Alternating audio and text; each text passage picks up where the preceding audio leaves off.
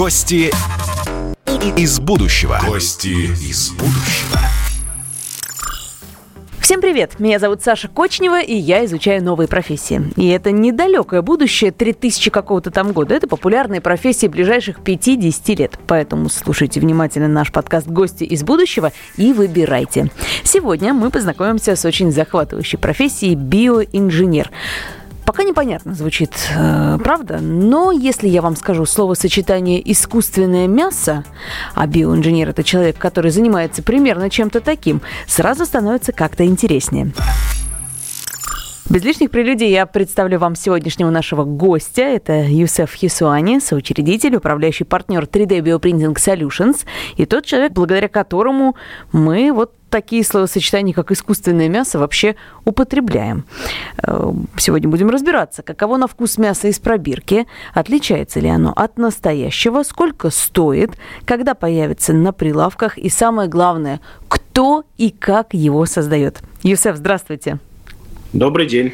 Ну, расскажите мне сначала, откуда вообще взялась эта идея делать продукты. Ну, я, конечно, употребляю мясо, но я подозреваю, что там не только мясо в списке, правда? Вот эти продукты из пробирки, что там вообще есть, как они появились? первые попытки по культивированию, да, то есть по выращиванию мышечных клеток животных именно для пищевой индустрии начались еще в советское время. В новейшей истории, да, когда стали говорить уже про некое такое культуральное мясо и массовость его производства, эта история достаточно новая, она берет начало в 2013 году, когда, собственно, в Голландии под руководством профессора Поста, Марка Поста, собственно, была сделана первая так называемая культуральная котлета – килограмм такого выращенного мяса тогда стоило в лаборатории порядка 1 миллиона 200 тысяч долларов. Боже мой. это колоссальная цифра, конечно. Это даже не золотая котлета. Да. И даже не даже... платиновая. Да, это значительно-значительно дороже. И на самом деле, когда мы на сегодняшний день говорим, что выращивание одного килограмма такого мяса стоит э, порядка 10 тысяч долларов, ну, вы знаете как, в разных стартапах по-разному, все называют разные цифры, но, скажем так, от э, двух, да, от полутора, наверное, даже до 10 тысяч долларов, вот в этом промежутке. Это э, действительно достаточно дорого, с одной стороны. С другой стороны, мы видим э, колоссальную динамику за эти 7 лет. Да? То есть мы видим падение падение стоимости, но если мы говорим там про полторы тысячи долларов, про две, да, мы видим падение стоимости производства ну практически на три порядка. Понятно, что нам нужно еще упасть на три порядка для того, чтобы это пришло, а, собственно, в массовый рынок, да, и, как вы говорите, на прилавке. Но, ну, я так подумал, интересно, почему на прилавке, если это лабораторное мясо, может, на лабораторные столы тогда? Вот. Но а, действительно, это должно пройти еще какое-то время. Очень сложно здесь экстраполировать, сколько пройдет, 7 лет или пройдет меньше времени, или, может быть, это займет больше. Но, тем не менее, мы явно видим а, положительную динамику. И надо сказать, что если изначально, вот вы задали вопрос, как, какого рода продукты, если Я так понимаю, что началось все с мяса, как по вашему ну, рассказу. Ну, скажем так, с клеток крупного рогатого скота, да? uh-huh. то, есть, э, то есть говядина, да, по сути. На сегодняшний день в этой области порядка 30 разных стартапов, и они работают в абсолютно разных направлениях, начиная вот, собственно, от мяса вот крупного рогатого скота, заканчивая, а, ну уж какими-то очень фантастическими вещами. Ну, а одно дело, когда, я не знаю, там пытаются вырастить вот наши американские коллеги там голубой тунец, да, вот. И другое дело, когда это мясо выращивают не только для людей, но и для домашних животных. И вот есть такой удивительный стартап, который предлагает выращивать мясо мышек для кошек. Ой, какая есть прелесть. Даже, есть, есть даже вот такие удивительные стартапы с такими удивительными идеями. 30 стартапов это по всей планете, я так понимаю. То есть не только российские, но и американских коллег вы назвали. Голландию да, мы уже да. поняли, что работает в этом направлении. Да, да. Значит, основные кластеры это США, это Сингапур. И из э, европейских стран, ну, впереди всех выделяется, скажем так, больше всего Голландия, да. Можно я вас верну немножко к истокам? А зачем? Ну, Мясо ну, мышек для кошек. Ну, с говядиной ладно. Я, наверное, могу понять, мы пытаемся найти какие-то замены, чтобы поменьше разводить этой самой говядины, потому что там все не так однозначно. Это ну, и, на самом деле, да, здесь причин, причин несколько. Основная причина на самом деле – ну, заявленное большинством производителей, климатическое. То есть на самом деле эти проекты относятся к проектам климатическим. Чтобы прокормить э, более 6 миллиардов человек, да, нужно огромное количество животных, которые, в общем, ну, достаточно негативно влияет на, климатическую систему мира, на климатическую систему Земли. Я имею в виду продукты жизнедеятельности. Ну да, выбросы да? от коров, они действительно влияют на атмосферу, уже всеми учеными это доказано. Так. Да, даже говорят, что влияет в совокупности, да, кумулятивно больше, чем все вместе взятые заводы. Это первая часть. Вторая часть – это часть э, этическая. Да, то есть первая, э, первая часть – это климатическая, вторая часть – этическая, что, собственно, мы выращиваем подобного рода клетки и производим подобного рода мясо без существенного нанесения вреда животным. Мы не разводим животных, мы их не, не, не убиваем. Берется э, биопсия, то есть это э, кусочек ткани животного. Если это крупный рогатый скот, то это порядка 5 на 5 сантиметров небольшой кусок ткани. Угу. И дальше из него, собственно, в лабораторных условиях выращиваются э, клетки этого животного. А, ну и, соответственно, это, в общем, справедливо и для других типов животных, но в зависимости там, от размера животного берется, соответственно, меньший кусок ткани. Да? Как это интересно. А. Так, и что происходит в лаборатории? Вот тут мы уже подкрадываемся потихоньку именно к специальности биоинженер. Биоинженер берет этот кусочек ткани, да, коровьего мяса, например, 5 на 5, и да. запихивает его в 3D-принтер?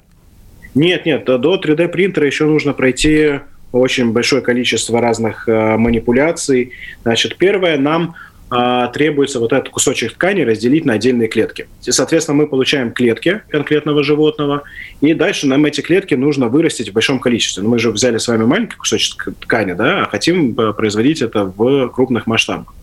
Здесь есть два а, принципиальных а, подхода. Один подход условно называется американский, другой подход условно называется европейский. Почему условно? Потому что ну, это не значит, что все европейские компании используют исключительно европейский подход, и все американские компании используют американский подход. Но в основном это справедливо. Значит, а, американский подход заключается в том, что клетки подвергаются некой э, генетической манипуляции для того, чтобы они активно делились. Да? То есть происходят некие изменения в геноме клетки. Подобного рода продукты, естественно, будут относиться к ГМО-продуктам.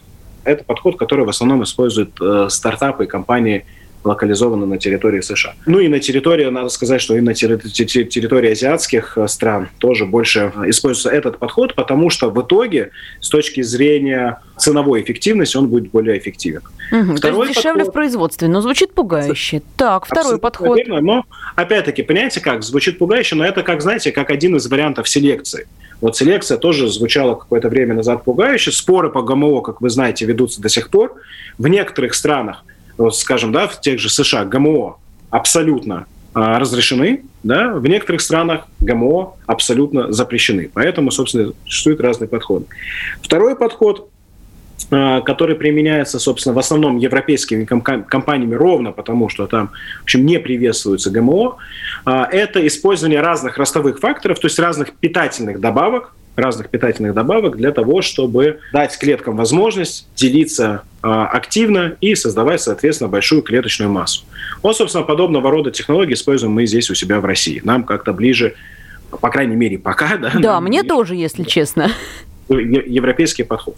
Да, вот, ну, собственно, а, вот эти два основных направления. Дальше, после того, как вы получили необходимое достаточное количество а, клеток, Э, ну, вы же не получили еще мясо, правда же? Вы получили только мышечные клетки. И вот на самом деле большинство стартапов, о которых мы с вами сегодня говорили, они сконцентрированы именно на этом узком направлении, то есть на направлении получения большого количества клеточной массы. Но получение большого количества клеток – это не получение готового продукта. И дальше, соответственно, вам из этих клеток нужно сформировать некую структуру, которая бы напоминала собой по своим органолептическим свойствам а, уже готовый продукт. Вот, и здесь есть разные технологии, и, собственно, вот мы используем технологию биопечати, а когда мы создаем структуру объектов, ну, напечатанных продуктов, да, уже с использованием специальных машин, биопринтеров, которые печатают по заданной цифровой модели. Надо сказать, что если посмотреть на основателей и директоров этих э, стартапов, да, то мы увидим интересную картинку. В основном, ну, в 80% случаев это люди, которые пришли не из пищевой индустрии, это люди, которые пришли из медицины. В общем, как mm. и мы. Мы здесь не, не исключение. И до недавнего времени существовал чисто медицинский подход. А, ребята, если у нас есть мышечные клетки, то из этих мышечных клеток давайте сделаем мышечное волокно, натренируем его, то есть осуществим такой клеточный фитнес, и будет нам счастье, мы получим, значит, мышечные волокна. И это никому не удавалось сделать. Но в последнее время подход изменился, и изменился он во многом благодаря тому, что появилось уже на рынках, можно это купить и в России, и в других э, странах, естественно, э, так называемое а, растительное мясо. Как бы мясные продукты, но сделаны и на основе э, соя, горох, бобовый и так далее. Значит, и, собственно, что удалось сделать производителям этих продуктов? Им удалось создать очень волокнистую структуру, да, а, напоминающие действительно мясные продукты. И в области культурального мяса также стали использовать так называемые гибридные технологии, когда создается, в нашем случае, печатается некая растительная структура, да? Так. То есть первый слой. Дальше она засаживается клетками, то есть на нее с использованием специальных, в нашем случае, специальных биопринтеров рассаживаются клетки. Вот эти выращенные в пробирочке. Абсолютно верно. Дальше печатается один, следующий слой и так далее. То есть это чем-то напоминает всем известный хорошо а торт Наполеон.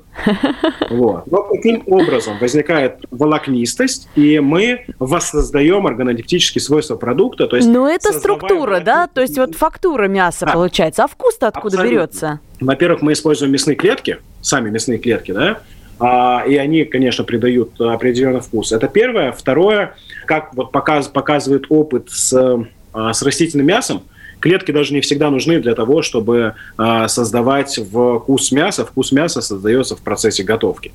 А, но при этом в растительном мясе нет того аминокислотного состава, который есть, естественно, при использовании клеток животных. Но это в будущем будут как-то ученые там через 10, 15, 20 лет добавлять еще и витамины и минералы, содержащиеся в мясе, чтобы совсем никаких отличий не было.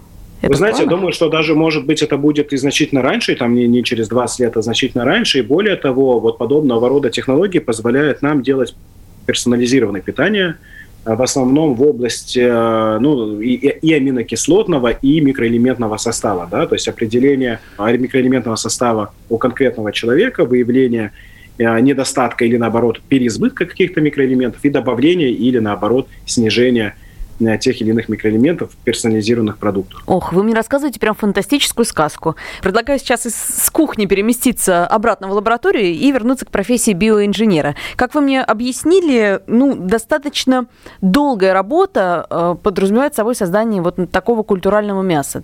То есть в этой работе задействовано сразу несколько типов биоинженеров, и они занимаются разными работами. У кого-то работа ближе к медицине, а у кого-то к, не знаю, к программированию, наверное, раз это 3D-принтеры.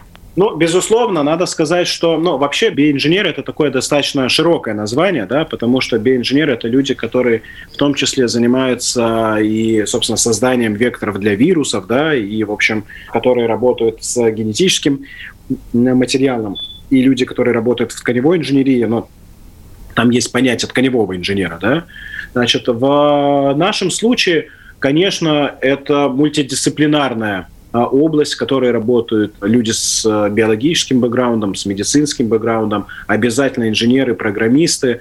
Дело в том, что на самом деле, вот, скажем так, а, нету профессии, которая бы вот все эти функции Э, несла в, в одной профессии, в одной единице. Да? То есть на сегодняшний день это такая командная работа, но э, я думаю, что в будущем будут появляться специалисты, которые вот этим разным функционалом могут владеть единовременно. То есть и создавать цифровые модели для печати, и печатать на принтерах, и понимать биологические аспекты, и культивировать клетки и так далее.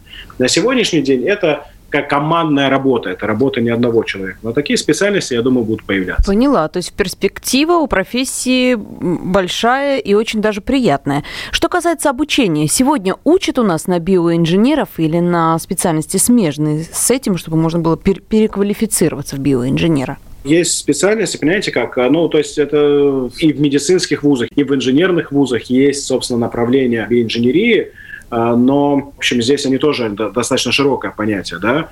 А если говорить именно вот про такую тканевую инженерию, да, в, и в России, и в в зарубежных вузах учат уже этому достаточно давно.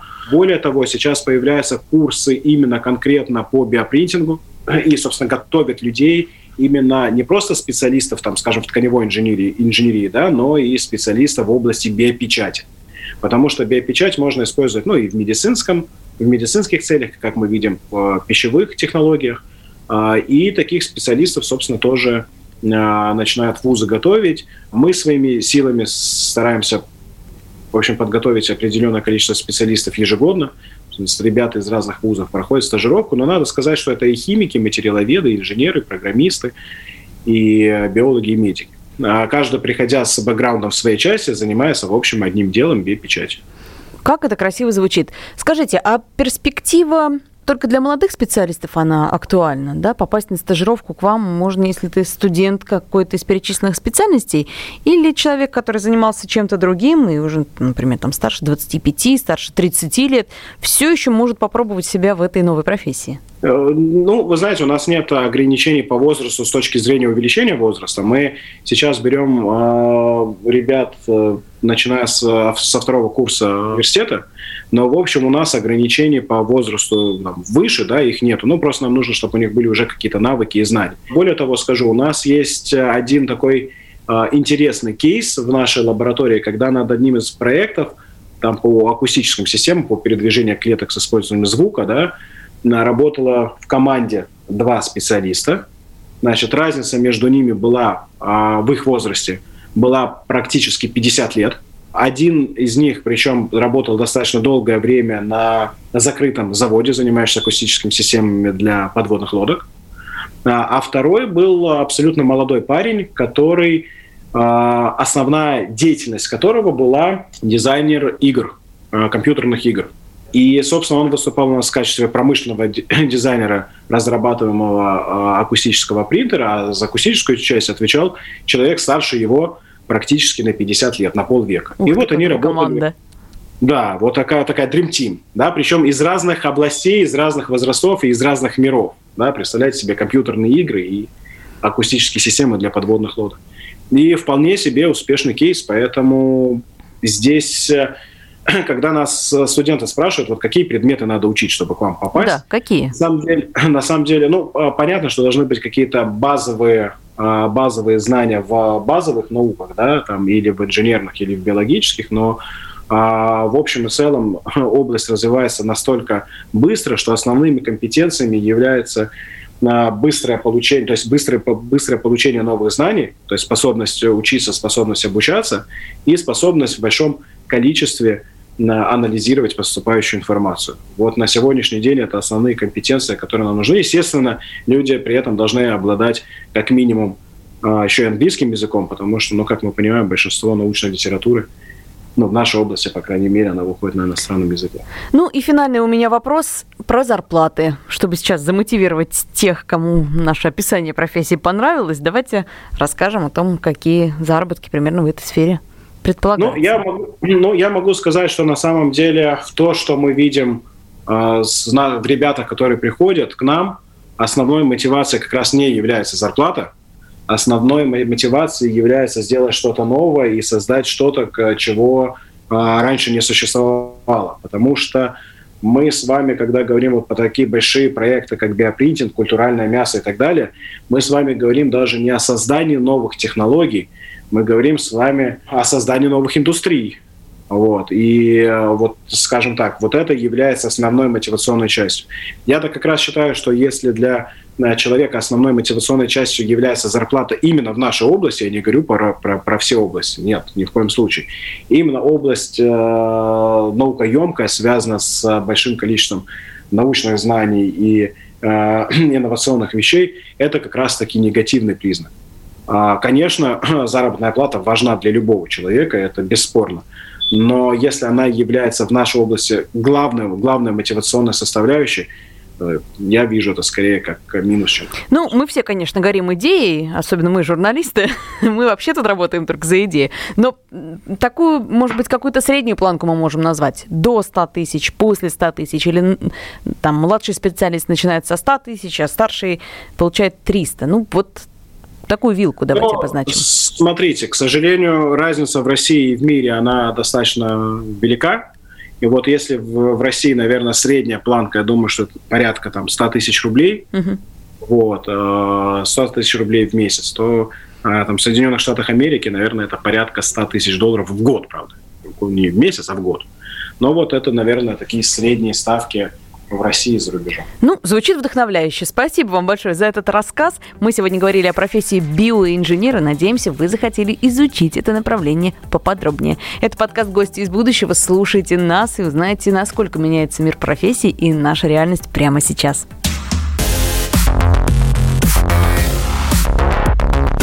Гости из будущего. Гости из будущего.